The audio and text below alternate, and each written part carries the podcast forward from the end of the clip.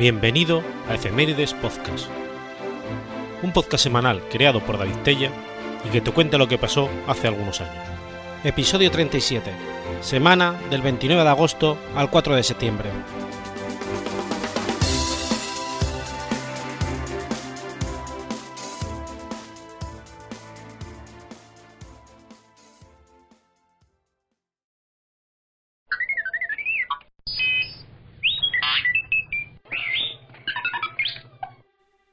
Domingo 29 de agosto de 1982. Muere Ingrid Bergman. Ingrid Bergman nació en Estocolmo el 29 de agosto de 1915. Fue hija de Justus Samuel Bergman, un sueco quien era un pequeño empresario de fotografía, y de su esposa Friedel Haller, nativa de la ciudad alemana de Hamburgo. Quedó huérfana de madre cuando tenía tres años y su padre, Justus, murió 11 años después. Su infancia transcurrió en la casa paterna, luego con una de las hermanas de su padre, que murió seis meses más tarde, y finalmente con otro tío paterno, Otto Berman, y su familia. Decidió hacerse actriz para combatir su extrema timidez, y dio sus primeros pasos en el cine como extra a los 16 años, pero su verdadera meta era el trabajo teatral. Su primera oportunidad para actuar se la dio Greta Danielson, una antigua amiga de su padre, quien le ofreció un papel como extra. En 1933 fue elegida entre cientos de aspirantes para estudiar en el Royal Dramatic Theatre School, donde también estudió Greta Garbo. Su padre, al morir, se lo dejó todo a su hija, asegurándose de que ella tuviera dinero para convertirse en actriz. Su primera película fue Ben, de Edith Adolfson. En 1937 se casa con el dentista Peter Listrom, relación de la que nace su hija Pia Listrom. Peter la anima a hacer una película en Alemania. Durante el rodaje del Pacto de las Cuatro, Ingrid conoce al ministro de Ilustración Pública y Propaganda de Alemania nazi, Joseph Goebbels, quien intenta convencerla para que haga películas para el Tercer Reich, dado que era medio alemana y sabía el idioma, pero esta no aceptó.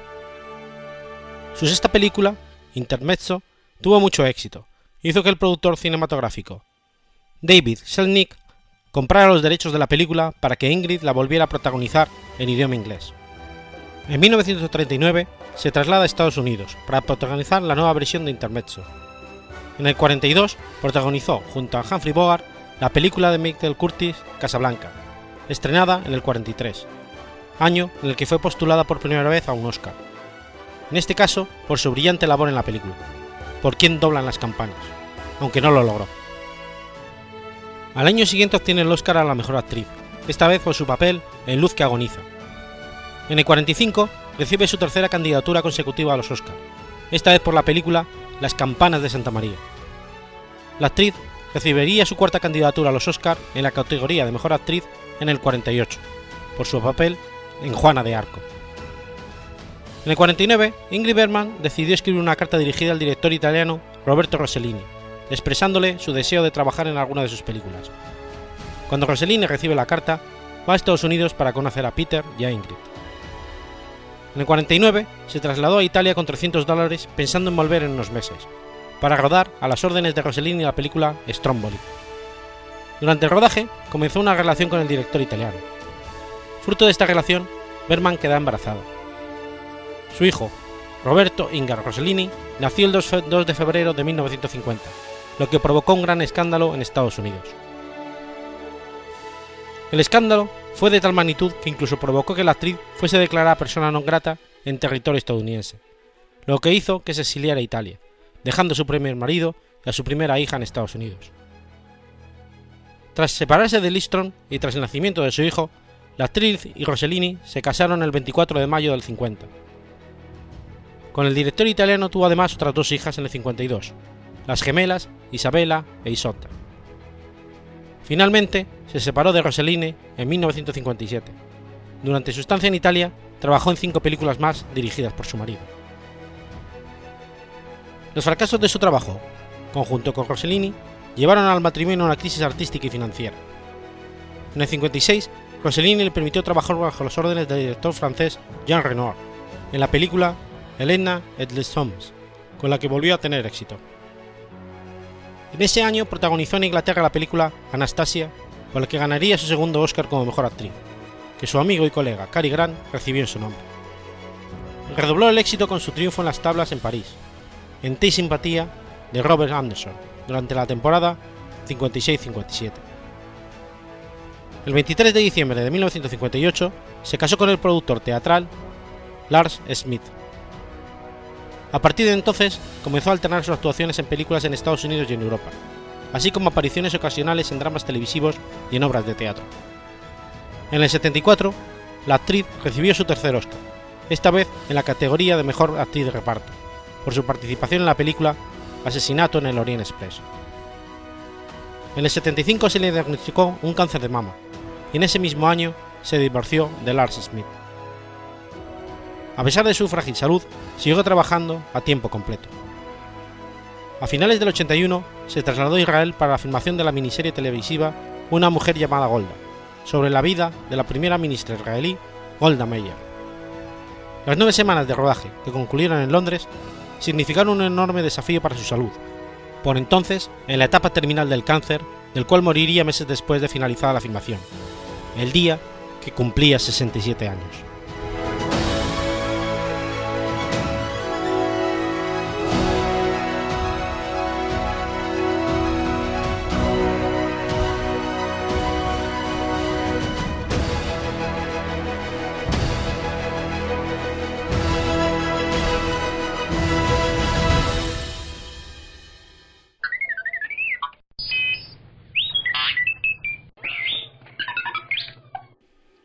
Jueves 30 de agosto de 2012. Muere Carlos Larrañaga.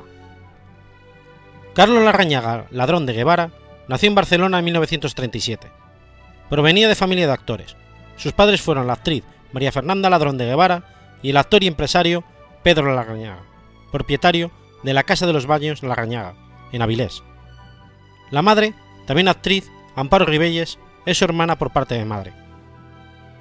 Apareció desde muy joven en el teatro y en la televisión de Cuba, donde se instaló con su familia. A su regreso a España se incorporó en el cine, siempre haciendo papeles de galán.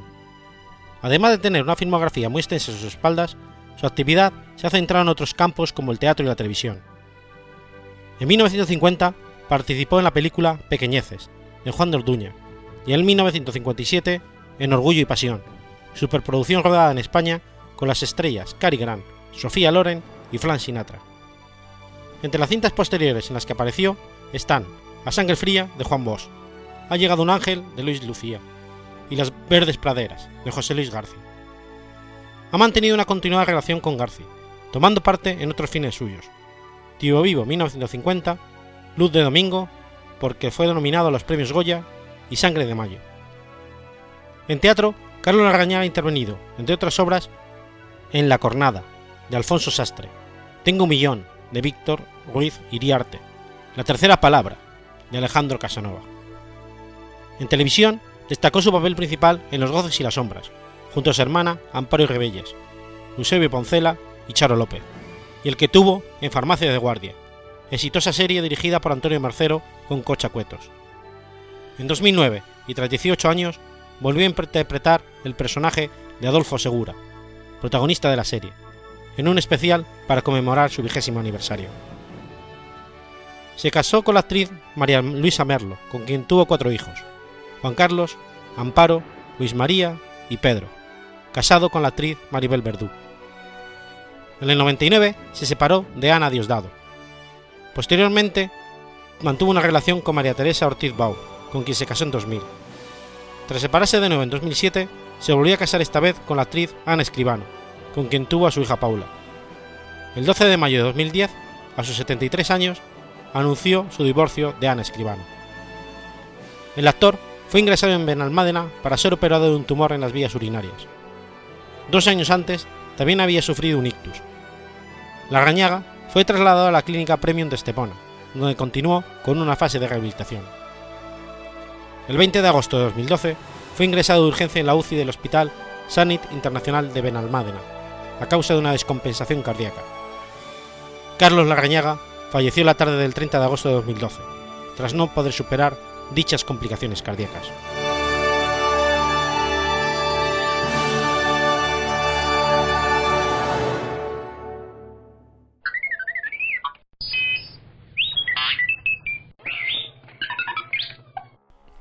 Jueves 31 de agosto de 2006.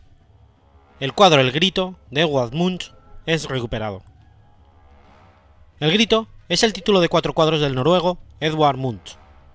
La versión más famosa se encuentra en la Galería Nacional de Noruega y fue completada en 1893. La fuente de inspiración para el grito podría encontrarse quizás en la atormentada vida del artista, un hombre educado por un padre severo y rígido que siendo niño vio morir a su madre y a una hermana de tuberculosis. En la década de 1890, a Laura, su hermana favorita, le diagnosticaron un trastorno bipolar y fue internada en un psiquiátrico. Munch inmortalizó esta impresión en el cuadro La desesperación, que representa a un hombre con un sombrero de copa, de medio lado, inclinando sobre una prohibición y un escenario similar al de su experiencia personal. No muy contento con el resultado, Munch pinta un nuevo cuadro, esta vez con una figura más andrógina, de frente, mostrando el rostro, y con una actitud menos contemplativa y más activa y desesperada. Lo mismo que la anterior, esta primera versión del grito se llamó La Desesperación. Según detalla Robert Rosenblum, la fuente de inspiración para esta estilizada figura humana podría haber sido una momia peruana que Munch vio en la Exposición Universal de París en 1889. El cuadro fue expuesto por primera vez en 1893, formando parte de un conjunto de seis piezas titulado Amor. La idea de Munch era de representar las distintas fases de un idilio, desde el enamoramiento inicial a una ruptura dramática. El grito representaba la última etapa, envuelta en angustia. La obra fue muy bien acogida por la crítica y el conjunto Amor fue clasificado como arte de mente. Un crítico consideró el conjunto, y en particular el grito, tan perturbador que aconsejó a las mujeres embarazadas que no visitaran la exposición. La reacción del público fue discrepante, y el cuadro se convirtió en motivo de discusión y por primera vez se hace mención del grito en las críticas y reportajes de la época. Munch realizó cuatro versiones del grito, el original de 1893 con una técnica mixta de óleo y pastel sobre cartón. Está expuesto en la Galería Nacional de Oslo. La segunda, en témpera sobre cartón, se exhibió en el Museo Munch de Oslo hasta que fue robado en 2004. La tercera pertenece al mismo museo y la cuarta es propiedad de un particular. Para responder al interés del público, Munch realizó también una litografía que permitió imprimir el cuadro en revistas y periódicos. El 12 de febrero de 1994, el grito de la Galería Nacional de Oslo fue robado en pleno día por una banda de ladrones que se permitieron dejar esta nota. Gracias por la falta de seguridad. Tres meses después, los ladrones se dirigieron al gobierno noruego solicitando, por la entrega del cuadro, un millón de dólares estadounidenses. El gobierno rechazó tal oferta. El 7 de mayo se recuperó el cuadro en una acción conjunta efectuada por la policía noruega en colaboración con Scotland Yard y el Museo Getty. El 22 de agosto de 2004, la versión expuesta en el Museo Munch fue robada a mano armada por tres hombres enmascarados, junto con la Madonna del mismo autor. El museo esperó una petición de rescate, pero esta nunca llegó. Además, se ofreció una recompensa de 97 millones de euros. Los dos cuadros fueron recuperados el 31 de agosto de 2006 por la policía noruega, dos años después de su robo, y en relativo buen estado. Sin embargo, el 20 de diciembre del mismo año, se reveló que los expertos del Museo Munch llegaron a la conclusión de que el daño hecho al grito era irreparable.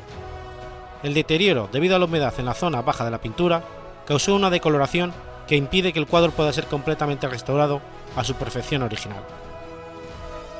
A finales del siglo XX, el grito adquirió estatus de icono cultural que comenzó en el periodo post-Segunda Guerra Mundial. En 1961, la revista Time utilizó el grito en la portada de su edición, dedicada a los complejos de culpa y a la ansiedad. En el 83 y 84, el artista pop Andy Warhol realizó una serie de estampaciones en seda sobre las obras de Munch, que incluía el grito. La idea fue desacralizar la pintura convirtiéndola en objeto de reproducción en masa. Característico del arte postmodernista es el irónico e irreverente tratamiento que realiza el de la obra cumbre de Munch, en sus acrílicos El segundo grito y Ding Dong. La reproducción de la obra en toda clase de productos, desde camisetas hasta tazas de cerámica, pósters, llaveros, etc., da testimonio de su estatus como icono, así como la completa desacralización para el público actual. En esa misma línea se pueden comparar con otras obras de arte, convertidas también en iconos, como la Gioconda de Da Vinci. El grito es una obra con gran fuerza emocional, y la banalización de la imagen en la cultura popular se puede interpretar como el intento de desactivar el sentimiento de incomodidad que inevitablemente provoca en el espectador. El muralista norteamericano Robert Fishbone descubrió un filón en el mercado cuando en 1991 comenzó a vender muñecas hinchables con la figura central de la obra. Su compañía, con sede en San Luis, On The Wall Productions, vendió cientos de miles. Los críticos señalan que al sacar la figura de contexto, Fishbone ha destruido la unidad de la obra de Munch, neutralizando de este modo su fuerza expresiva.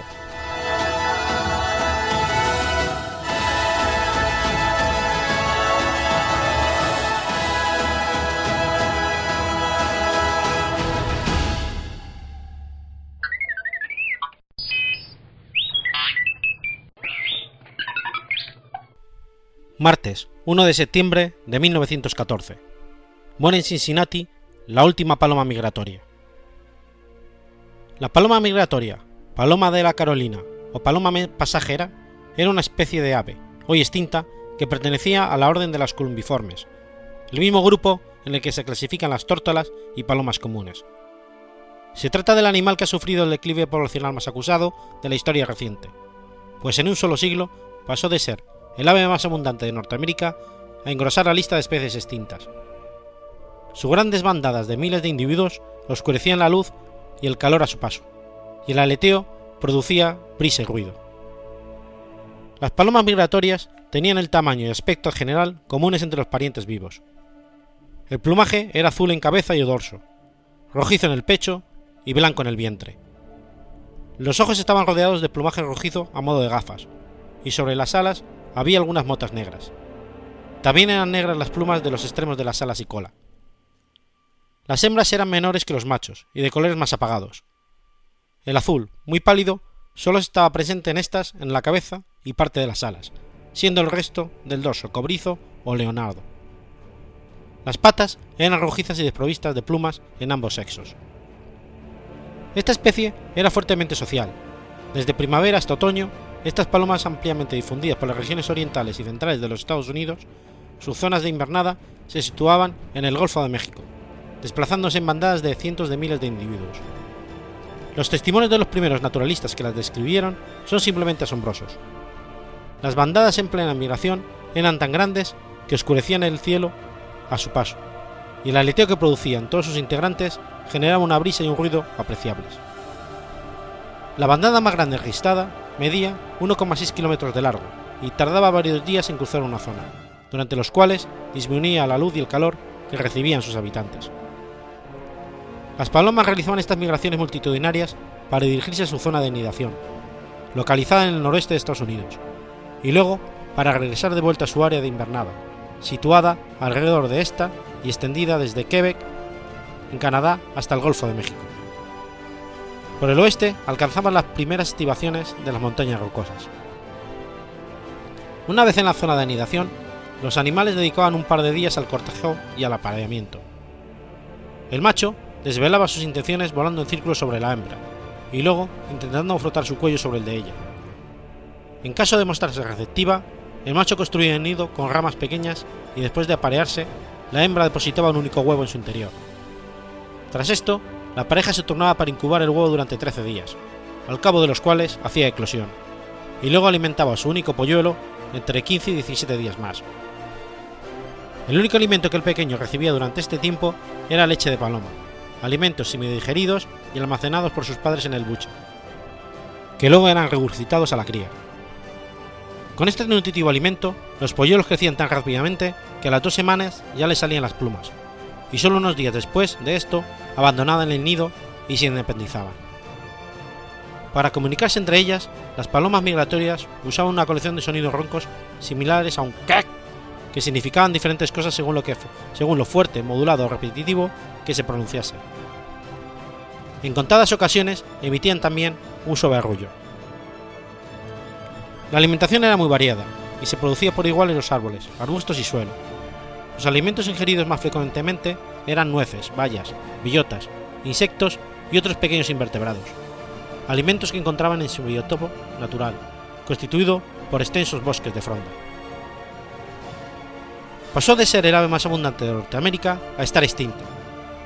Estas aves fueron cazadas de forma masiva desde el principio, con el fin de aprovechar su grasa, plumas y carne, que servía tanto para alimentar personas como para fabricar piensos para animales domésticos, sobre todo para los cerdos. Su carne era frecuentemente consumida por las clases más humildes, ya que era más barata que la de cualquier otro animal. En 1805 en Nueva York, un par de palamas costaba solo 2 centavos. Con la expansión del ferrocarril y la migración de los colonos hacia el oeste, la caza y consumo de la paloma migratoria aumentó de forma increíble, y muchas personas se convirtieron en cazadores especializados de estas aves. Los colonos tenían poca simpatía a las palomas viajeras por su elevado número y porque se interesaban cada vez más en las semillas que ellos esparcían sobre las grandes superficies de cultivo, por lo que finalmente se organizaron matadas masivas en las grandes colonias. Ya en la década de 1850 comenzó a observarse un brusco declive en el número de individuos, aunque esto no impidió que se siguiera cazando al mismo ritmo. En 1871 su número se cifraba todavía en 136 millones de individuos, en 1885 pudieron observarse los últimos pequeños reductos de cría. El declive aumentó a la par que se destruían también los bosques donde habitaba esta especie para destinarlos a la agricultura. El comportamiento de cría de estas aves era muy especializado y fue la, la causa biológica que provocó su extinción definitiva. En la época de cría, las palomas viajeras se reunían en grandes colonias y ponían sus nidos tan juntos que muchas veces los árboles se quebraban bajo su peso. Los lugares de cría dependían de la oferta de alimentos, y se fueron limitando a medida que, progresaba la tala de estos bosques. Sin embargo, las parejas incubaban un único huevo en cada periodo de cría, por lo que la existencia de esta especie quedó amenazada cuando la mortalidad de los padres fue superior al ritmo de cría. A pesar del rápido crecimiento del pollo de la paloma migratoria, el hecho de que solo hubiera un huevo por nidada fue determinante para que la población no pudiese regenerarse a medida que se mataban más y más ejemplares. Para 1880 la situación ya era irreversible, por lo que se intentó iniciar algunos programas de cría en cautividad que fracasaron en todos los casos, probablemente debido a la estrecha dependencia entre la migración y la reproducción de esta especie, que impedía su, su cría en zoológicos. En 1896 se produjo el asalto a la última gran colonia de cría, matándose 250.000 ejemplares en un solo día, que constituían el número total de los adultos de la zona. Las crías, huevos y nidos fueron abandonados al bochorno del sol y los depredadores. Curiosamente, las palomas, migratorias cazadas entonces no llegaron nunca al mercado, porque el tren que las transportaba descarriló, y sus cuerpos quedaron desparramados y abandonados a su alrededor. La última paloma migratoria salvaje de la que se tiene noticia fue tiroteada por un niño en Ohio, en 1900. Desde entonces no se ha podido probar ningún avistamiento en la naturaleza. Marta, el último ejemplar mantenido en cautividad, murió debido a su avanzada edad de 29 años el 1 de septiembre de 1914, en su jaula del Zoo de Cincinnati. Fue congelada y enviada inmediatamente al Smithsonian, donde se sigue exhibiendo hoy en día su cadáver disecado.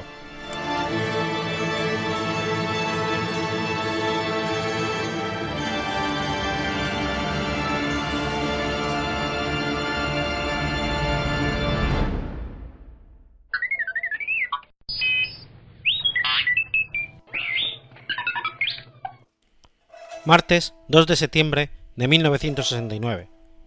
Muere Ho Chi Minh. Ho Chi Minh nació en la región de Annan, en el centro de Vietnam, el 19 de mayo de 1890. Su verdadero nombre era Nguyen Sin Kong, pero la clandestinidad en que vivió siempre le obligó a utilizar innumerables apodos para escapar de la persecución policial. El nombre de Ho Chi Minh significaba el que ilumina, Siendo muy joven, se marchó a estudiar a Francia. De París se marchó a Moscú, donde participó en varios congresos de la Internacional Comunista. Más tarde se trasladó a China como traductor y ayudante de Mikhail Krusenberg Borodin, consejero del Kuomintang en sus relaciones con el Partido Comunista de China. Por encargo de la Kuomintang, se integró en la Escuela Militar de Wangpum para enseñar a las organizaciones comunistas asiáticas el arte de la guerra revolucionaria el director era el coronel Chiang Kai-shek, y el jefe del departamento político era Zhou Enlai, que posteriormente serían rivales en la Guerra Civil China. En la noche del 3 de abril de 1927, cuando Chiang Kai-shek traicionó a los comunistas con una enorme matanza, Ho Chi Minh consiguió huir y siguió en la clandestinidad organizando la revolución en Siam y en China, pasando de cárcel en cárcel, de tortura en tortura, impulsando huelgas, motines y levantamientos armados. Por eso, aquel mismo año, Ho Chi Minh fundó en Hong Kong el Tan Nien o Partido Comunista de Vietnam. A finales de la década de 1930, Vietnam padece un giro importante en su situación, con la sustitución del dominio de Francia por el de Japón, que ocupa el país con 50.000 hombres. Liberado de la cárcel por los aliados en 1940, regresó a su país 28 años después de haberlo abandonado. Luchó en la guerrilla durante los cinco años de ocupación japonesa. Para liberar el país de la nueva invasión, funda el Vietnam Doc Lab Doc Minh Hom Mich, más conocido como Viet Minh, o Frente para la Liberación de Vietnam. También crea un ejército guerrillero dirigido por Bo Nguyen Giap, uno de los generales revolucionarios más prestigiosos del mundo, fallecido en 2013.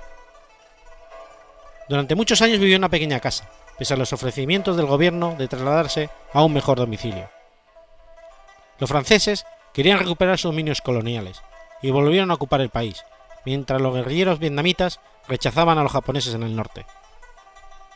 El Viet Minh organizó la insurrección general, logró la independencia nacional y fundó la República Democrática de Vietnam, un Estado socialista. Pero al retornar los colonialistas franceses en 1946, se desató una nueva y cruenta guerra que se prolongó durante nueve años. El 24 de noviembre de 1946, los franceses bombardearon Kong, con más de 6.000 víctimas fatales. El pueblo reaccionó el 19 de diciembre con, una, con la insurrección de Hanoi. Los colonialistas comenzaron a retroceder. Francia claudicó y tuvo que pedir el apoyo de Estados Unidos. Sin embargo, el apoyo estadounidense no sirvió de nada. Ho Chi Minh es proclamado presidente de la República Democrática de Vietnam. A pesar de que el norte y el sur debían unificarse y realizar elecciones nacionales, en Vietnam del Sur se da el golpe de Estado del prooccidental No Dinh Diem, con el apoyo de la CIA, quien rechazó el plan de elecciones e hizo preparativos bélicos. El mismo Eisenhower creía que un 80% de los vietnamitas habrían votado por Popular Ho. Los Estados Unidos decidieron apoyar al sur, tratando de contener la fuerte influencia comunista en el sudeste asiático. A los acuerdos de Ginebra le siguió un periodo de 300 días en que casi un millón de vietnamitas, en su mayoría católicos, emigraron al sur, y otro grupo de vietnamitas budistas y comunistas se radicaron en el norte. Ho impulsó y ordenó el apoyo de las guerrillas que ya actuaban desde el año anterior en Vietnam del Sur, formando el Frente Nacional de Liberación y el Bien Com, nombre que recibiría su guerrilla de liberación. A la guerra contra la invasión francesa sucedió la guerra contra la invasión de los Estados Unidos. Murieron más de 5 millones de vietnamitas y 3 millones de personas padecieron los efectos del napal, agente naranja, un potente defoliante que tenía como objeto arrasar por completo la jungla del país para aislar a los guerrilleros vietnamitas. Durante la guerra, Estados Unidos lanzó más de 7 millones de toneladas de bombas y 100.000 toneladas de sustancias químicas tóxicas, más bombas que las arrojadas durante toda la Segunda Guerra Mundial. Ho Chi Minh murió durante la mañana del 2 de septiembre de 1969, en una cueva de Hanoi, a la edad de 79 años, a causa de la tuberculosis. Deseaba ser incinerado y había declarado que este método de sepultura es más higiénico y ahorra espacio para la agricultura. A pesar de sus deseos, Ho Chi Minh fue embalsamado por orden del gobierno. Su cuerpo se exhibe en un impresionante mausoleo similar a los que otros líderes comunistas como Lenin, Mao Zedong y Kim Sung. El mausoleo de Ho Chi Minh está ubicada en la plaza Ba Dinh de Hanoi, capital del país. Ho murió antes de que finalizase la guerra contra los estadounidenses y pudiera haber un Vietnam unificado.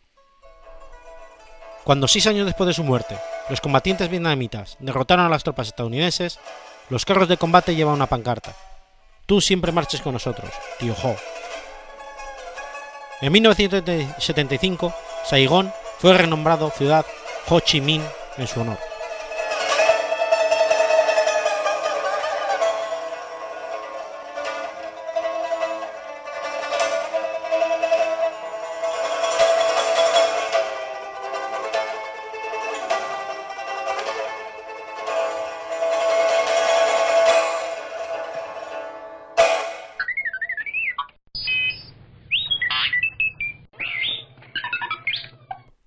Nueva York, viernes 3 de septiembre de 1965.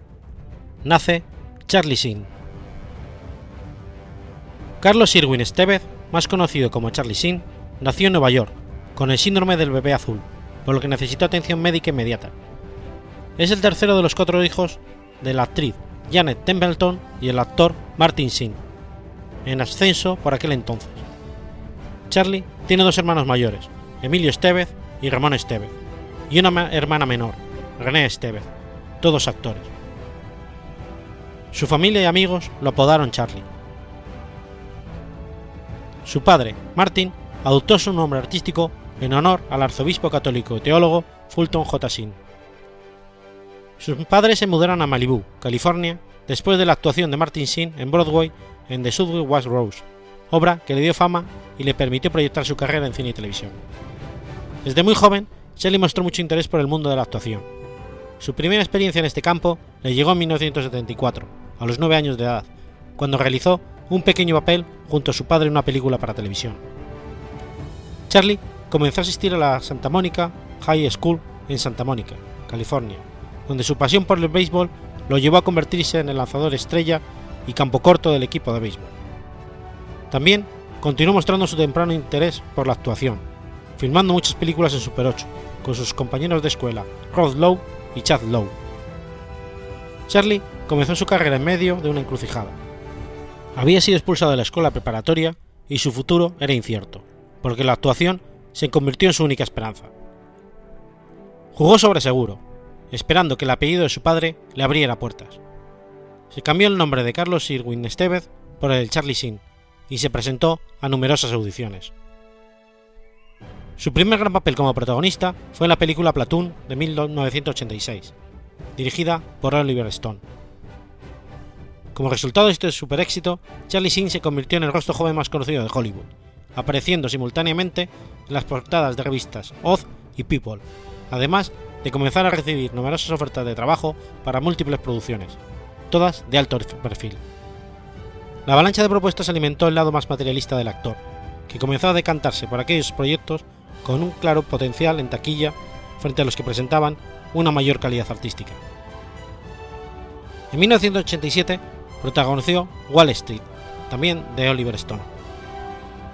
Aun cuando sus vicios eran devastadores para su vida personal, su carrera profesional continuó ascendiendo, siendo su siguiente paso el protagonizar la película Young Guns, junto a su hermano Emilio Estevez. Charlie se encontraba en una salida de una de las más tormentosas etapas de su vida. Todos los escándalos habían socavado su reputación y su carrera había llegado a un punto muerto. Ahora, Charlie necesitaba una oportunidad para abrirse nuevamente a las puertas de Hollywood. Esta llegó al cambiar de registro, del drama a la acción y a la comedia, aceptando el papel principal de una, parodia llamada Hot Shots. En 2003 se inició una audición como Charlie Harper en la nueva sitcom de la CBS Dos hombres y medio. El papel de Sin estaba basado en su imagen de chico malo. La serie se convirtió en un éxito automáticamente, y Charlie retomó su posición de superestrella. Una vez más, además de comenzar a cobrar salarios millonarios, como 350.000 dólares por episodio a partir de la tercera temporada, unos 800.000 a partir de la quinta y finalmente un millón de dólares por episodio en la séptima temporada. El 28 de enero de 2011, Sin le pegó una patada a Lord en un partido de veteranos, y este no se lo perdonó. Entonces Charlie entró en un programa de rehabilitación, así que la producción de Dos Hombres y Medio fue temporalmente suspendida a la espera de su recuperación. Después de su salida de la clínica, Charlie Sin insultó al productor, Chuck Lord, en, en un programa radiofónico, por lo que la cadena CBS suspendió la grabación de la serie y finalmente, el 8 de marzo de 2011, fue despedido por la cadena mediante un comunicado de prensa. En 1995 testificó en el juicio de Heidi Fleiss, donde se reveló, que había gastado 50.000 dólares en prostitutas en 14 meses. Además, Jason Idler, dueño del famoso servicio de escort New York Confidential, declaró en marzo de 2008 que Sin pagó 20.000 dólares por los servicios de dos prostitutas, una de las cuales fue Ashley Duke, del escándalo de prostitución de Elliot Spencer. Sin negó todas las acusaciones. En noviembre de 2013, el actor inició una relación con la actriz porno Bert Rossi. En febrero de 2014, la pareja anunció su compromiso. En octubre del mismo año, a través de un comunicado, Charlie Sheen anunció el término de su relación con Rosie, esto a las pocas, pocas semanas antes de su boda, pues se tenía prevista para el mes de noviembre. El 17 de noviembre de 2015, Charlie Sheen confesó, confesó en Dr. Oz Show que es portador del VIH, teniendo conocimiento de su condición desde el 2011. En su segunda entrevista en el programa del Dr. Oz, Shin reveló haber sido diagnosticado por diferentes profesionales con bipolaridad, de la que nunca ha decidido tratarse.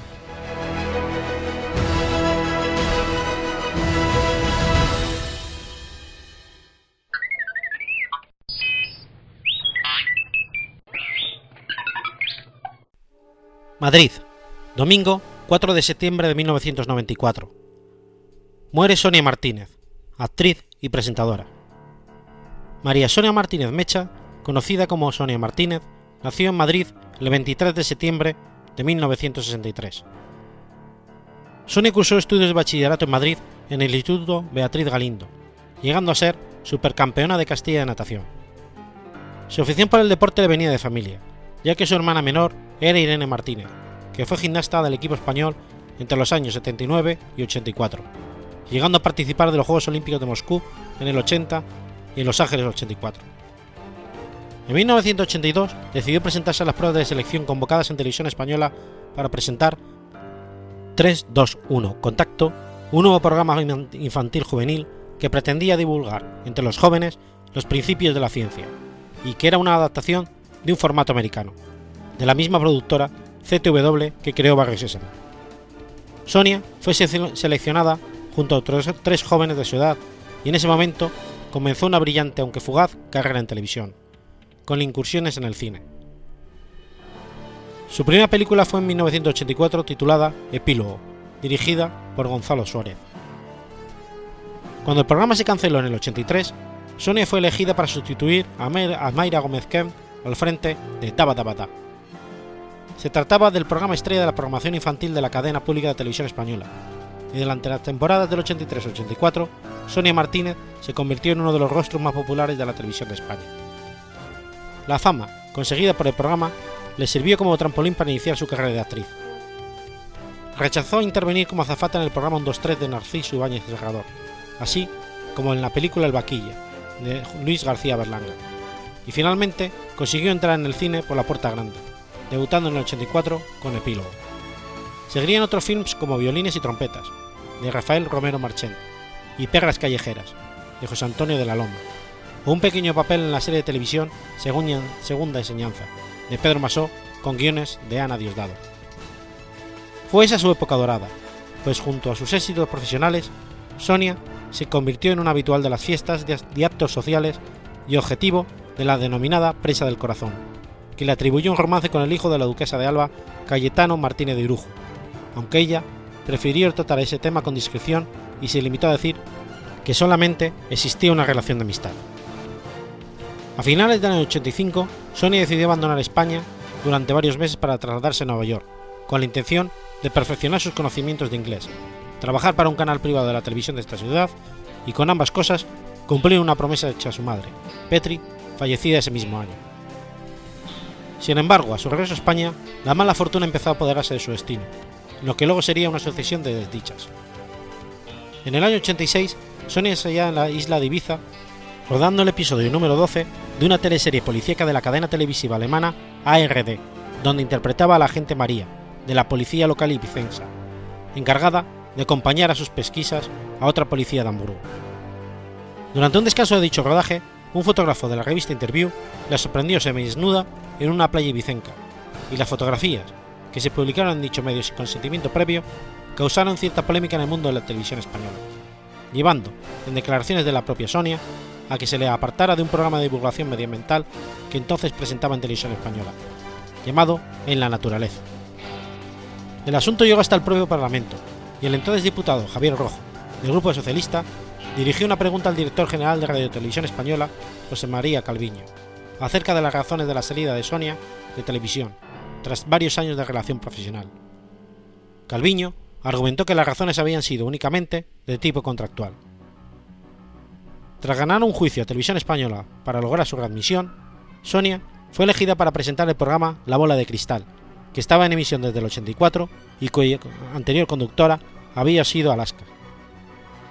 En 1988 se tomó, por televisión española, la decisión de suprimir la bola de cristal de la emisión, por lo que sí existieron capítulos grabados con Sonia en ellos, aunque no llegaron a ser emitidos.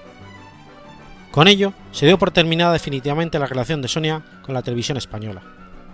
La actriz se trasladaría a vivir a Burgos con una nueva pareja sentimental, aunque esta relación finalizó al poco tiempo. A partir de ese momento se inició su declive, apartándose cada vez más del mundo audiovisual. Sus depresiones se agudizaron y más tarde se conoció que Sonia Martínez padecía una adicción a la heroína. Tras su boda con José Manuel Padilla Bravo, inició tratamiento de desintoxicación, pero sin grandes resultados. Permaneció internada en la madrileña localidad de San Martín de Valdeiglesias, en un centro de, la organización El Patriarca, de la que posteriormente se conocieron varios escándalos de mala praxis en su atención a los drogodependientes, siendo de hecho la organización declarada como secta en algunos países como Francia. En 1990, a Sonia le comunicaron que es portadora del virus del SIDA. Tras sufrir un aborto, tuvo una hija llamada Yaisa, que nació con anticuerpos de su enfermedad, pero a los pocos meses negativizó todo y quedó totalmente curada. Los años finales de la vida de Sonia transcurrieron en gran parte, en, la indigencia y en el submundo madrileño de los delincuentes, y algunos medios sensacionalistas encontraron en esta decadencia personal un filón con el que proporcionar a sus lectores informaciones de carácter morboso. Hubo iniciativas para rehabilitarla con tratamientos más fiables, como la del músico José María Cano. En el 94, Sonia realizó su último papel cinematográfico en la película Dame Fuego, pero su salud se hallaba ya muy minada por el SIDA y finalmente falleció el 4 de septiembre del 94 en la madrileña clínica La Concepción. En julio del año 2003, el Tribunal Supremo condenó a varias personas, parte de ellas relacionadas con el mundo de la prensa del corazón, por publicar, tras la muerte de Sonia, un reportaje en el que se vulneraron los derechos de la intimidad de Jason. La sentencia manifestaba que el reportaje se había realizado de forma arbitraria, abusiva y acomodada del interés morboso de ciertos lectores. Has escuchado Efemérides Podcast. Si quieres ponerte en contacto conmigo, puedes hacerlo por Twitter a la cuenta arroba o mi cuenta personal, arroba telladavid, o por correo electrónico a la dirección efemeridespod.gmail.com. También puedes visitar la página web efemeridespodcast.es. Y recuerda que puedes suscribirte por iTunes y por iBox, y tienes un episodio nuevo cada lunes.